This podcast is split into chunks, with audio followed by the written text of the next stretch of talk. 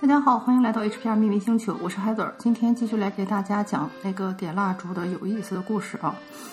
嗯，上次给大家讲了一个嗯我做蜡烛的故事，然后这一次呢来给大家讲另外的一个故事，这个故事也很神奇。啊，我就给它起名叫暴躁爷爷的故事吧。嗯，这次来找我点蜡烛的呢是一个我以前就认识的朋友，但是我们很久没有见了。嗯，然后这个朋友呢，他跟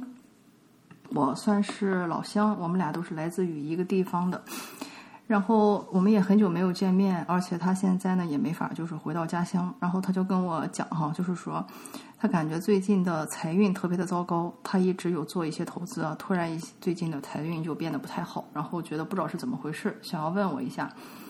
啊，然后因为当时我不是刚做了一批这种爆破蜡烛嘛，我就跟他说，哎，我感觉我的蜡烛可以解决，但是你先占卜好了。他也不清楚蜡烛是什么东西，所以我就先给他做了个占卜。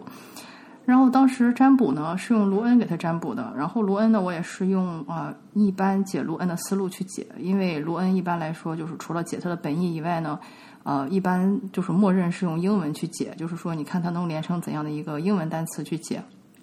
或者是他的本意去解。我当时给他有了两种的含义的解释，一种是现实层面的，一种是灵性层面的。我就问他，他觉得哪种比较适用于他的情况？他说他觉得两种都适用。啊，然后我说我感觉我的这个蜡烛可以帮你解决这个问题，你要不要试一下？他说好呀，那我就这个你帮我点一个蜡烛。但是他完全从来没有用过蜡烛，他也没有点过蜡烛，他不知道这个蜡烛是怎么回事。所以呢，他就把钱转给我了。转给我以后呢，我就开始把蜡烛给他点上。点上以后，我就跟他说。开始给他科普一下啊，这个蜡烛的问题。然后他还问我说：“难道蜡烛还能每个人都不一样吗？”我说：“当然不一样了，因为蜡烛这个东西，就它的原理其实跟在寺庙里烧香比较像，就是说呢，类似于说啊，为你个人的某一个心愿呢，去点上这么一盏灯，或者说一个火焰。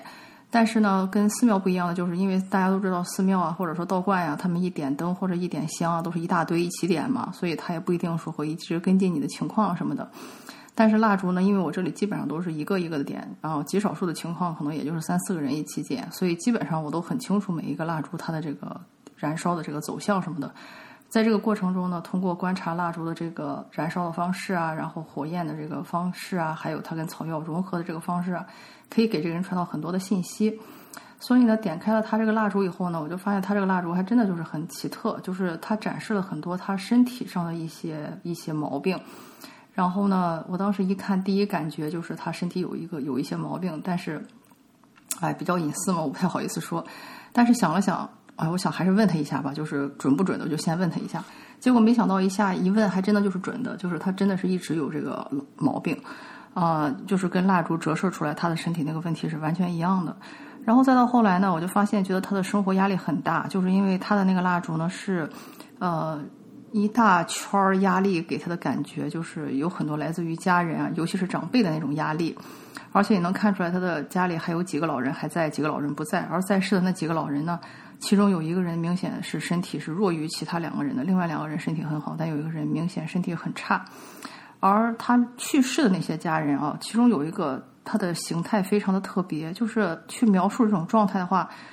嗯。我想应该怎么形容？因为之前有给一个人去点蜡烛的时候呢，他们家的那个长辈，如果是一个已经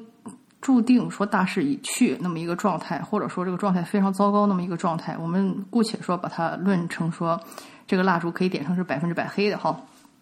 嗯，但是呢，她这个女生她的这个家去世的这个亲人的状态呢，是是一种很奇怪的三种。状态融合在一起的一种状态，就是他没有一个百分之百的状态。你说他走了吧，他有三分之一是走了；你说他留在这儿吧，他还有三分之一在这个是就是在地球上。但是你要说他离开了吧，他有三分之一挂在这里。所以就是属于很奇怪那种，就是好像整个人跨越了好几个界的那种感觉。我就问他说：“你是不是有一个？”亲人已经离世了，但是他非常的记挂你。然后一开始他还问我是男是女，但是在我给他描述了这些事情以后，他就很确定知道是谁，就是他的爷爷。啊，然后呢，我就跟他说，你爷爷非常记挂你，而且呢，但是问题就是说，因为你还是活人，他已经去世了。他如果再这样记挂你，不停的想靠近你，对他和对你都没有好处，因为很明显就是他越靠近你，对他自己来说是一个灼伤，因为你自己你你是活人嘛。你身上的这种阳气会灼伤他，然后他呢，每次一靠近你，他自己也会受损，啊，而且他老是不不走，不不到下一个阶段去呢，他没法去体验这个生命的这个轮回什么的哈，啊，所以就是对你们都不好的一件事情，你要跟他说，让他赶紧走。然后我一讲以后呢，这个女生就一下想到了，就是她跟她爷爷之间其实有过约定的。之前呢，在她啊小的时候，因为她跟她爷爷感情非常的深嘛，从小就是爷爷带大的，所以在她小时候爷爷带她的时候呢，她就说，两人就开玩笑啊，就他爷爷就说，将来我走了，你准备怎么去看我啊之类的。然后他就跟他爷爷说，我将来会带着烧鸡去看你，这个是我们那里的一个特产。然后呢，当时可能大家都觉得玩笑话，也没有认真。但是后来这个女生就这么一经我一提醒，然后就发现她其实一直没有履行的这个承诺，因为嗯，她之后就是成年以后，就是她爷爷去世很久了嘛，她成年以后其实一直都是背井离乡，一直没有在我们的家乡。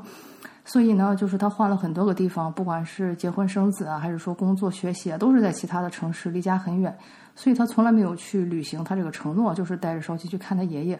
然后这个时候，我再回到卢卢恩符文，才发现其实他其实是用汉语拼音的方式去告诉我们怎样去解决他现在财运不好的这个问题啊。然后这个也是我们从来没有想到。然后当时我跟他解释了这个符文，它其实真正应该有的含义后，我们俩当时都很震惊。然后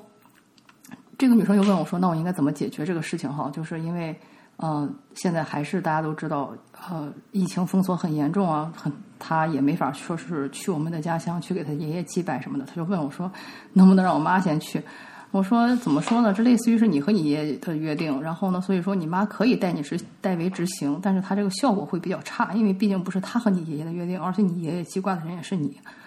所以呢，他也就想应该怎么办？我说你去跟他链链接一下试试。然后呢，他去试了一下，因为他还在工作，然后家里有很多事情，所以他就说：“哎呀，链接了，但是感觉就连接不上。”嗯，然后呢，我也就没有再注意这个事情。结果就是我说的，就是如果你的工作没有做到位的话，一定会受到提醒。然后那天晚上呢，我们家的小孩子就突然就开始哭闹啊，什么什么的。然后那个时候我第一反应就知道，糟了，这个老爷子不满意了。然后呢，啊，于是我就开始去跟他链接，我就就跟他说：“我说你为什么要对我儿子下手？”然后他就说。你为什么？为什么我孙女不理我？我说你孙女不理我，跟我也没有关系啊！我已经跟他说让他跟你连，了他他连不上你，我怎么办？然后呢，老爷子就说了，说那你为什么不教他呢？我说他没来问我呀，就是 你总不能说别人没问你就去教人家，这样多讨厌啊！然后他爷爷就说，那他都过来找到你了，你为什么不教他？我说那好吧，那我去教他一下。然后，同时我也跟这个老爷子达成了协定啊，我说我去跟他沟通。然后呢，但是还是那句话，这是你们俩之间的事儿，跟我没有关系。啊，他能不能连上你呢？这个也是看每个人的姻缘哈。然后呢，就是我这边会做我能干的，但是你不要再去惹我儿子。然后在这段时间里，你要乖乖的。所以呢，我就因为给他点的那个蜡烛已经点完了，那个蜡烛罐还没有扔，我就让老爷子先待在那个蜡烛罐里，然后就把他暂时给封起来了。然后我就去找我那个朋友，就跟他说。哎，拜托，跟你爷爷沟通一下。他说怎么了？我说，因为你爷爷找到我家小孩儿，然后搞得他已经连续好几天晚上睡不好觉了。而且呢，我也跟他说了，我说这个冤有头债有主，对吧？你对你孙女不满意，你干嘛来找我孩子下手？你你要是再这样的话，我就直接把你送走了，我可不管是什么后果。嗯，然后呢，我这个朋友就跟我说，哎呀，我家老爷子是脾气不好，可是我上次真的试了连不上他。然后我就跟他说，那好吧，那我教给你应该怎么连。啊，因为我这个朋友曾经跟我上过灵气课，所以呢，他知道一些灵气符号的一些使用啊什么的，然后还有一些基本的一些啊冥想的一些法则什么的。然后呢，我就给他讲了一遍这个流程，啊，应该怎么做，再怎么做，然后整个这个过程教给他。教给他以后，我说你试一下，然后务必今天要回复我。他说好，我今天晚上一定试一下。然后呢，他做完这个以后呢，到了他的嗯，然后那段时间以后，我家小孩也好多了嘛，然后我就睡觉了。然后等到我起床以后呢，就看到我的朋友给我回复说他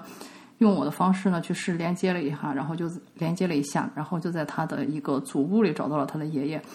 啊。然后呢，他就把这个话都跟他说了，然后他说一边说的话一边哭，然后他说他也不知道有没有连上，但我一听他说一边说一边哭，我就很确定肯定是连上了哈。然后呢，他就说，就他也跟他爷爷说了，然后就其实他爷爷跟我讲的话，跟跟我这朋友讲的话，其实是很类似的，就是很很恨他，就是说怎么也不好好照顾自己啊，身体这么差呀。然后因为他一直在他爷爷心目中就是那个小女孩嘛，他爷爷总是觉得他不能照顾好自己啊，然后老是为其他人分担太多啊，然后就很舍不得离开他。然后他就都跟他爷爷讲清楚了，也说了，啊，等一旦这个封呃这个疫情封闭的地方全都解锁，他就会去啊去看他爷爷。所以呢，就是也说好了。然后他他跟我讲完这个以后，我感觉应该差不多了。然后我抽了一下符文验证，也已经验证就是他爷爷现在肯离开了。但是呢，出来的那个符文很妙，就还是 Gable，就是还是说我现在是走了哦，但是你记得要遵守你的约定哦。啊，然后结果这个女生跟我一说的话，她我才知道，其实最近她的父亲身体也出现了一些问题。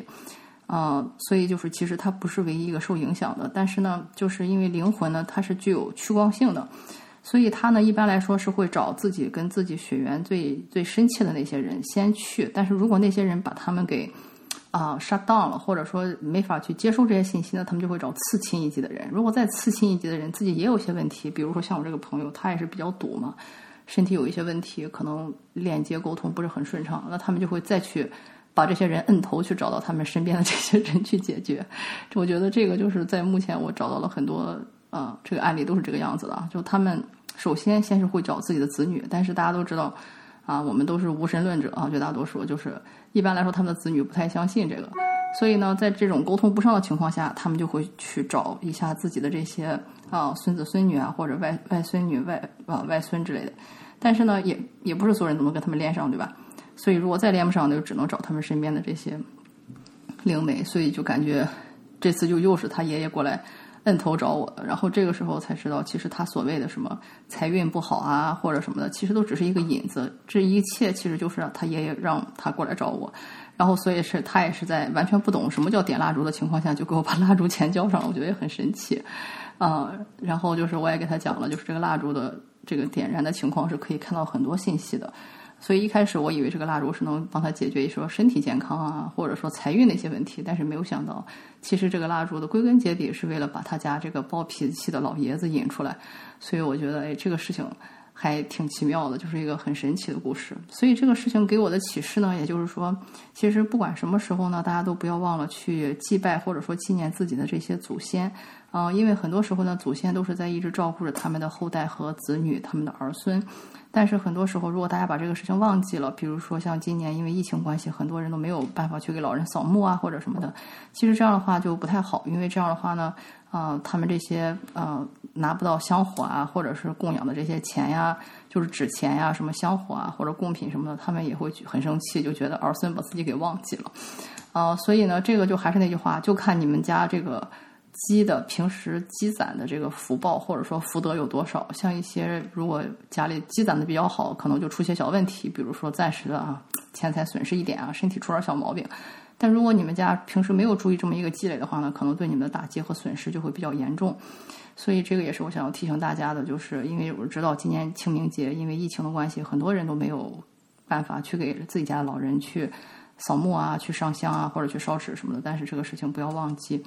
啊，因为毕竟我们都是从祖先而来，所以呢，啊，要时时刻刻对他们记住，啊，给他们去做一些简单的一些仪式或者是祭拜，然后这样呢，可以更好的去增强跟他们的链接，然后他们也可以给他们的子孙后代更好的护佑。